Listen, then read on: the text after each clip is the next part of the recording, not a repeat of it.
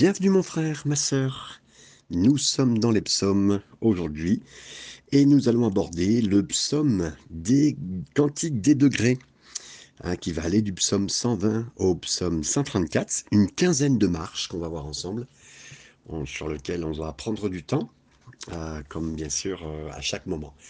Et là, on va voir la prière euh, d'un homme, d'un homme de Dieu dans un moment difficile. Euh, qui, vit euh, loin du Seigneur, enfin en tout cas, pardon, qui vit loin euh, géographiquement du pays du Seigneur, c'est-à-dire l'Israël. Donc, sa prière et son voyage. D'abord, pour dire le psaume 120, donc c'est le premier de cette série des cantiques des degrés, chacun avec un titre, hein, ici toujours à chaque fois, cantique des degrés que vous allez retrouver à chaque fois comme le titre de, de ces moments. La raison de cette collection, c'est une disposition qui n'est pas précise, on ne savait pas spécialement pourquoi ça a été fait. Bien sûr, de nombreuses explications ont été données pour, euh, pour ces degrés, pour ces marches, pour ces étapes, pour cette ascension, hein, ces différentes choses qui sont utilisées. Pour les escaliers, euh, pour les escaliers du temple en chantant. Euh, aussi, certains diront que c'est pour le chant des différents pas de la vie chrétienne qu'on peut avoir. Certains appelleront cela les chants, euh, les chants graduels, euh, les chants de progrès, euh, la procession des chants de Babylone et les chants de la fête du pèlerinage. Donc, James Montgomery Boyce a expliqué que la première suggestion, c'est que le Talmud dit que 15 chants correspondent aux 15 pas qui peuvent être faits. Hein, donc, c'est dans la la Midot au deuxième chapitre au verset 5 et dans la Souka euh, au 51e euh, partie, euh, deuxième, deuxième alinéa B.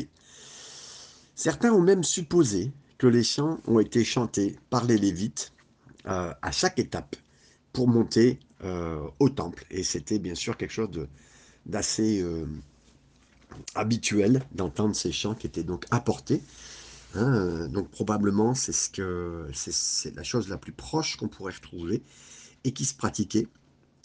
Et puis euh, aussi pour ceux qui faisaient les voyages de pèlerinage à Jérusalem et au temple pour les trois fêtes qui étaient désignées, Pâques, Pentecôte et la fête des tabernacles.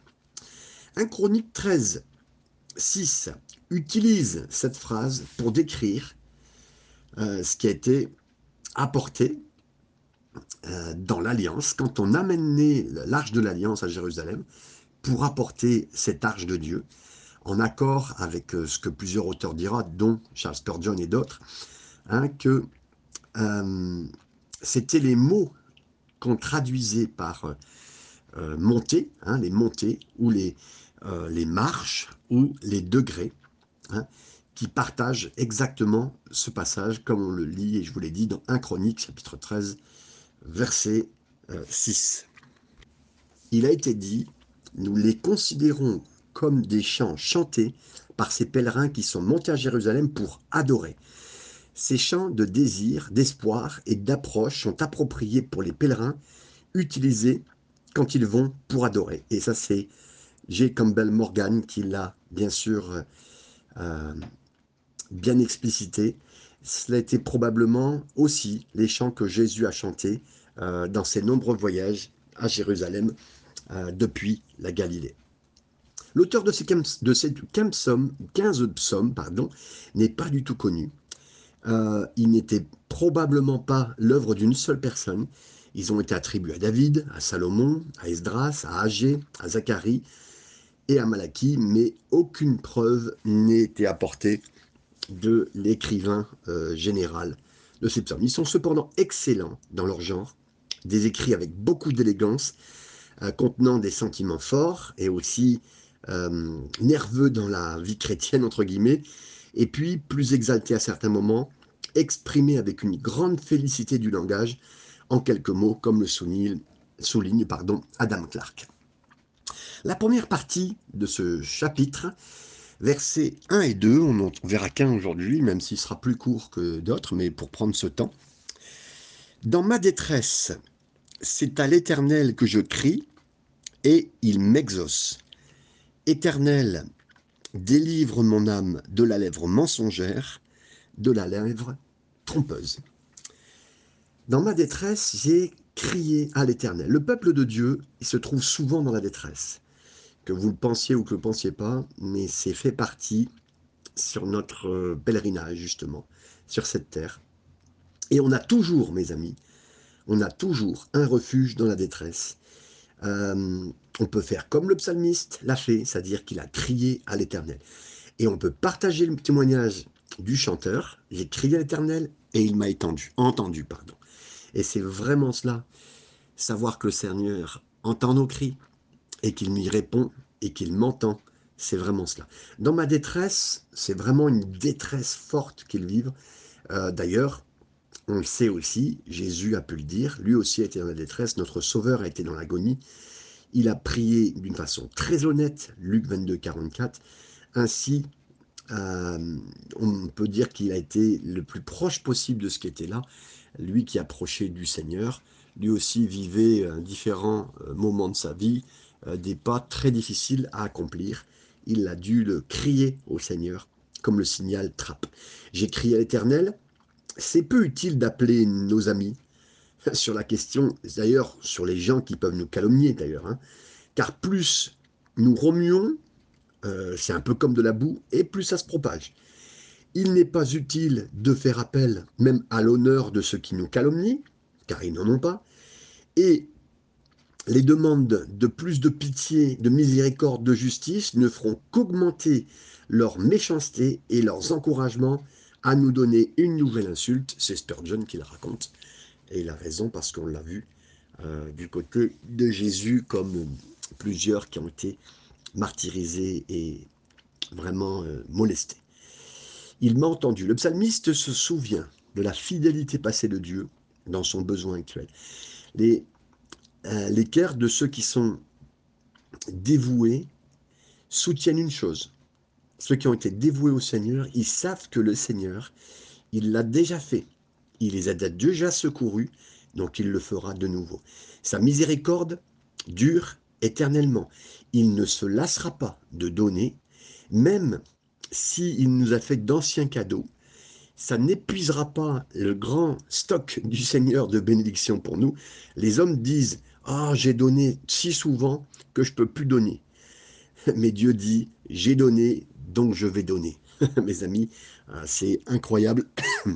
Euh, des fois, on sent avec ce que le Seigneur a fait dans nos vies comme avec un cadeau extraordinaire et on ne sait pas, c'est qu'il va reproduire euh, ce qu'il a fait et je loue le Seigneur pour sa grande bonté. quand nous sommes calomniés, c'est une joie que le Seigneur nous connaisse. Et lui, il n'y a pas plus doué pour s'occuper de nous, pour nous bénir, il n'entendra pas le mensonge contre nous, mais il entendra notre prière contre le mensonge. C'est Spurgeon qui a dit cela. Et c'est vrai, mes amis. Euh, peut-être que celui qui nous fait du mal n'entend même pas ce qu'on dit, mais celui qui nous entend est puissant. Euh, il entend les mensonges qui sont dits contre nous et il entend notre prière. Mes amis, c'est extraordinaire de pouvoir trouver dans notre Père, dans notre Dieu, tout ce qu'il faut pour se sortir de cette situation dans laquelle nous sommes. Délivre mon âme, Seigneur, euh, des lèvres mensongères. Le psalmiste, il décrit la nature. C'est quoi le problème? C'est quoi le problème de sa détresse? Ben, Il y a des mots qui ont été entendus contre lui avec des lèvres qui ont été prononcées par des lèvres mensongères, une langue trompeuse. Il y a un petit peu de, de, réconfort dans ce cri, hein, sachant que le mal qui a été parlé contre celui qui chante, euh, ce n'était pas vrai. Hein. Il a été parlé, on le dit bien ici, avec des lèvres mensongères, avec une langue trompeuse. Hein. Vous savez, les mensonges dont notre âme a besoin d'être délivrée, ce ne sont pas les mensonges qu'on pense toujours. Les mensonges que le Seigneur veut nous délivrer, sont souvent les mensonges qui nous sont donnés contre Dieu, les mensonges qui sont dits sur l'homme, les mensonges qui sont dits sur nous-mêmes, les mensonges sur la vie, les mensonges sur l'identité, les mensonges sur notre destinée. les mensonges sur le bonheur. C'est ces mensonges-là qu'il peut dire « Délivre mon âme, Seigneur », de ces mensonges qui peuvent nous faire croire que notre Papa du ciel ne nous aime pas ou aime plus quelqu'un d'autre. non, mes amis. Versets 3 et 4, je continue avec vous ce, beau euh, chapitre 120. Que te donne, que te rapporte une langue trompeuse? Verset 4. Les traits aigus du guerrier avec les chansons, euh, pardon, avec les charbons ardents du jeûner. Ah, ce qui vous sera donné, s'il est donné, ce qu'il est dit, pardon, euh, que te donne, que te rapporte, ce qui vous sera donné littéralement. Le psalmiste est passé de sa prière à Dieu à qui il parle, à la langue mensongère de ceux qui ont causé la détresse. Il avertit ses lèvres mensongères de leur destin. Il va y avoir quelque chose pour vous. Ça qu'est-ce que ça va te donner? Qu'est-ce que ça va te rapporter? Là, il annonce, il annonce la couleur. À la lumière du jugement décrit dans ces versets, euh, ça vaut le coup de s'en souvenir. Une mauvaise langue, quelqu'un qui dit des choses mauvaises, que ce soit même nous, croyant à un certain moment, peut y arriver. Psaume 52, verset 2 à 4. C'est un peu comme une, lame tranchante. Des fois, on sort de ces, ces paroles, de ces phrases méchantes, mensongères. Psaume 57, verset 4. C'est comme des flèches pointues. Proverbe 26, 16 à 19, comme le signal trappe, des choses qui peuvent nous être dites. Et là, ça vient comme des flèches, des traits aigus. Hein. Le mot flèche euh, ou trait, un trait, c'était euh, une branche de bois, hein, comme, une, flèche, mais avec dessus un, bout, non pas aiguisé comme une flèche, mais directement comme une pointe, euh, qui venait avec une arbalète, par exemple, hein, on appelle ça les traits, aigus du guerrier, donc là, on, voit que ce qui a été dit de méchant, ça revient. Hein. Et donc les ennemis de ce chanteur, ils sauront bientôt ce que c'est des flèches tranchantes, des, des, euh, traits aigus. Hein.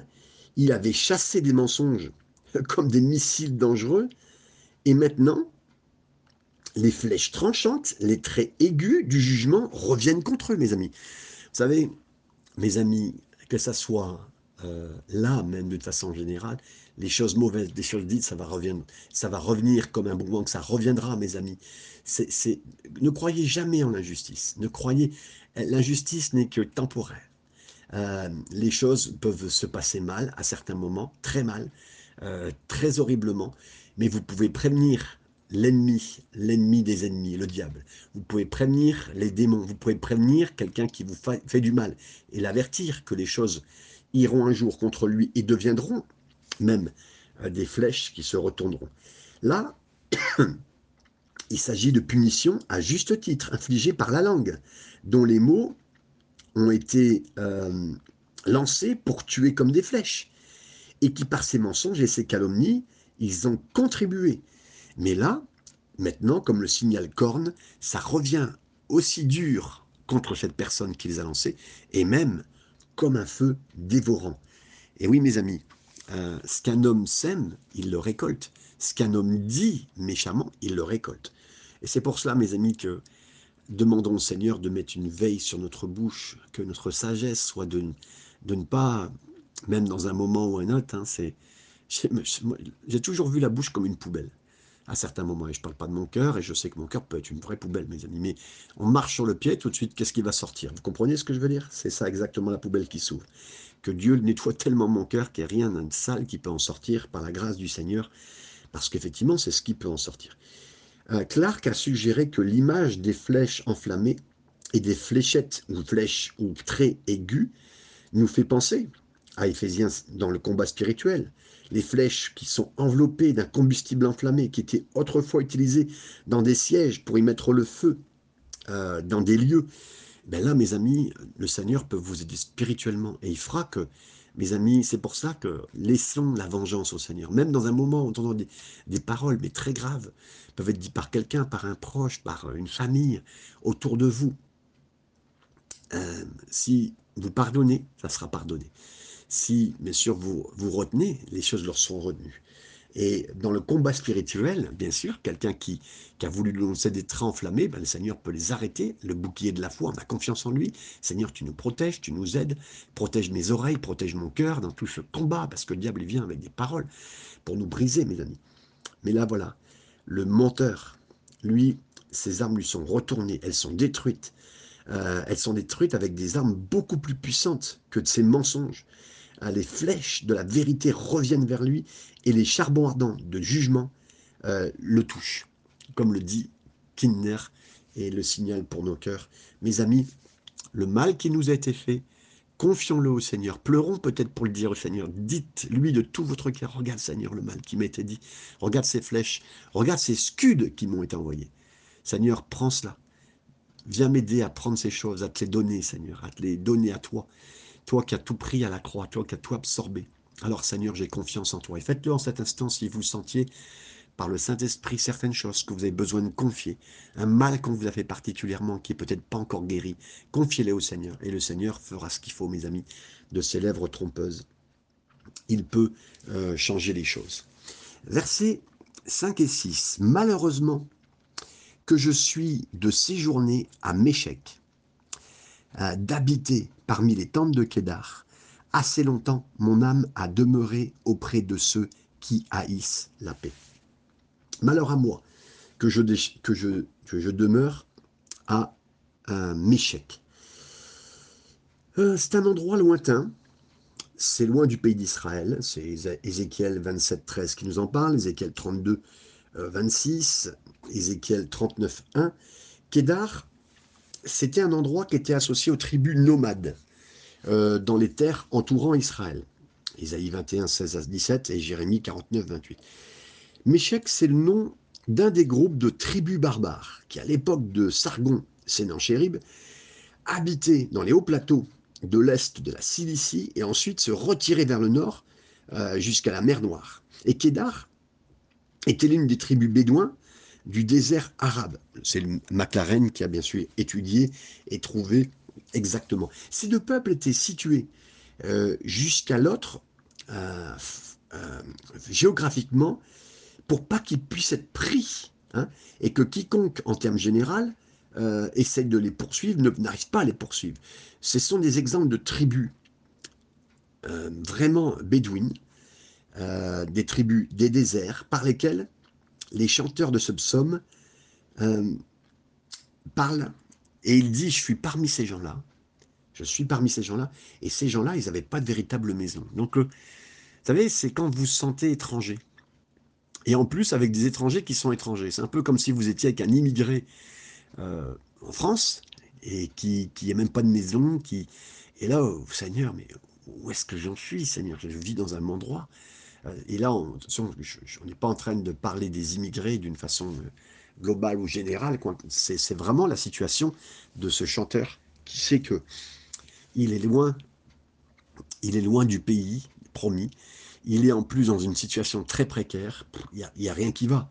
Euh, après ses, lèvres menteuses, ses situations contre lui, voilà. Et c'est peut-être certaines personnes à qui ça peut parler en cet instant que le Seigneur vous parle et que vous soyez à vous dire une chose. Euh, je prie cette prière, c'est la première marche pour retourner vers le Seigneur, pour avancer, pour vivre quelque chose avec lui. Et c'est tellement habitué à, avoir cette prière sur mon cœur que Seigneur, je cherche ta face. La suite nous dit, euh, assez longtemps mon âme a demeuré auprès de ceux qui haïssent la paix. Le psalmiste, il plaisante presque parce qu'il vit parmi des impies, de gens qui sont éloignés d'Israël et de son peuple.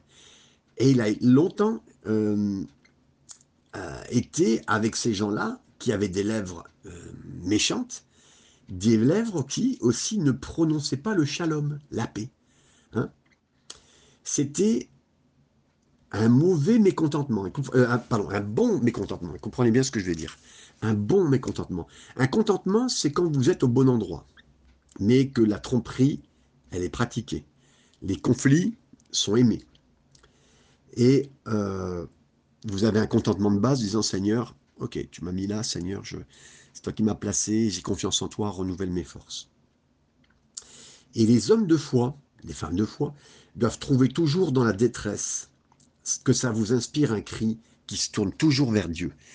Et, ça, Seigneur, oui, bien sûr, on euh, ne veut pas subsister. De toute façon, tant qu'on sera sur cette terre, il y aura des lèvres menteuses, il y aura des, langues trompeuses, il y aura tout cela. Mais on est, Seigneur, entre tes mains, et on veut rester entre tes mains. On veut faire ce qu'il faut. Et cette société, aujourd'hui, qui a apprivoisé le mensonge, euh, il y a aussi cette société sans défense qui se, dirige vers de plus en plus vers la, violence, la saleté. Et, vraiment, euh, il, y a, comme si les gens vomissaient maintenant, de plus en plus de mal qui est dit sur les réseaux sociaux, encore plus qu'avant. Ne dites pas un mot euh, de votre croyance sur les réseaux sociaux, même des fois parmi les chrétiens, ça, part en vrille. Euh, et, c'est très contrôlé, c'est suivi, mais mes amis, si c'est très suivi, c'est que ça, a besoin. Hein. Et Dieu peut travailler, même dans mes problèmes, même dans mon entreprise difficile.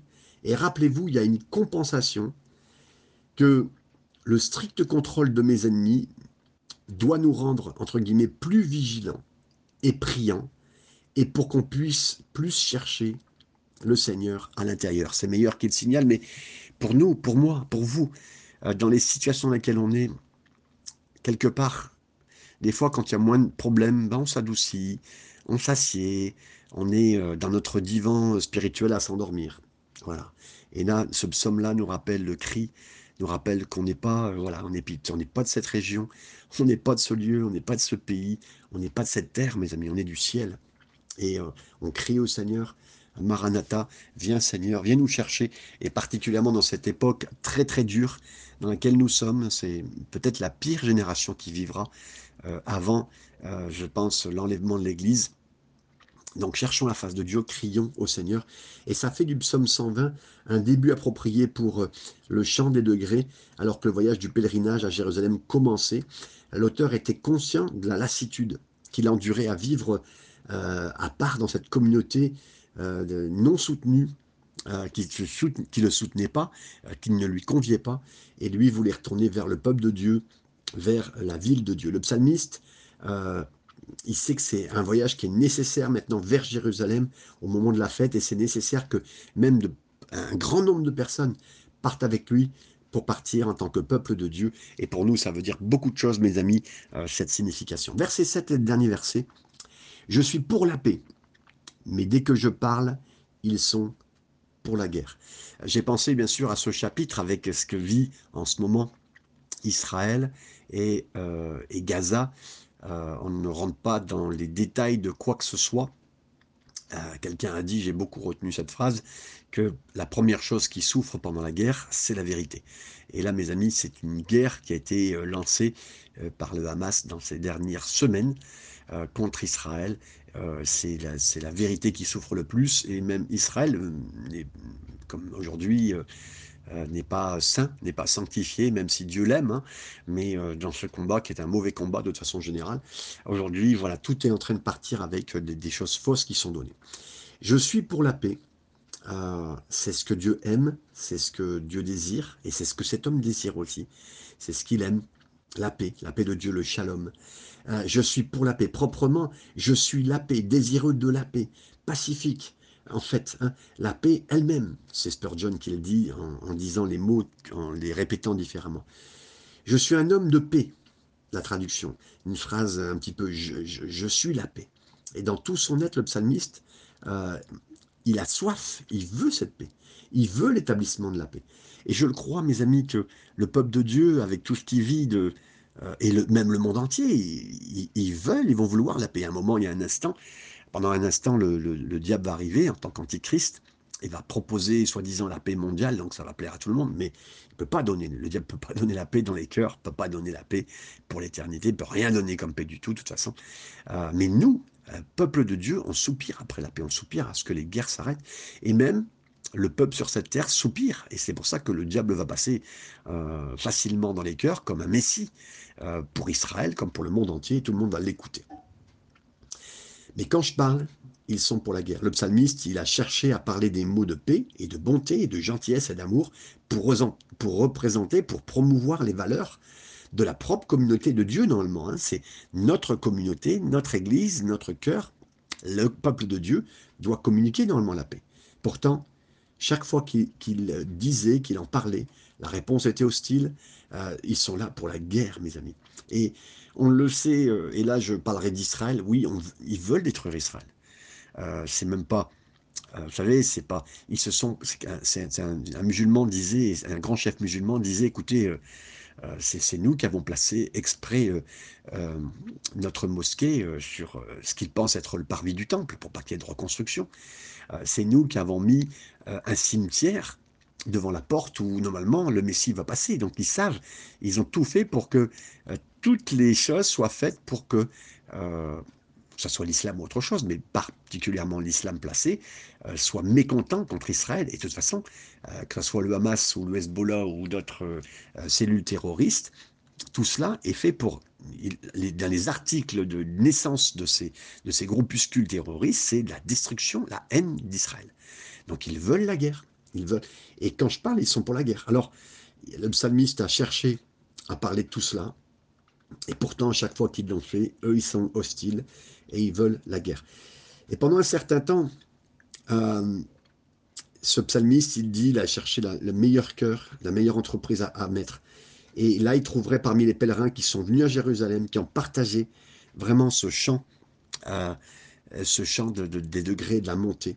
Hein, dans, le, dans le psaume, ça se termine avec un soupir.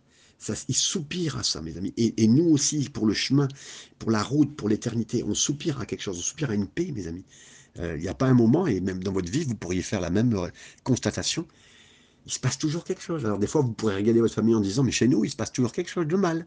Ou dans votre, en France, ou dans l'histoire. Mes amis, c'est partout pareil. Le seul endroit où on pourra dire qu'il est le prince de la paix, c'est quand il est dans notre cœur ou quand nous sommes dans le ciel. Et mes amis, oui, c'est ça qu'on aspire. Et là, il expose la partie un peu difficile, pathétique, sentiment de discordance entre un homme et son environnement, mais qui pousse l'âme à se sentir, à chercher une meilleure maison et euh, une meilleure ville, un meilleur pays comme Abraham qui est parti. Et c'est donc un vrai psaume de pèlerinage, comme le signale McLaren. Mes amis, on est des pèlerins. Voici la première marche qu'on a vécue ensemble. Que le Seigneur vous bénisse. Amen et Amen.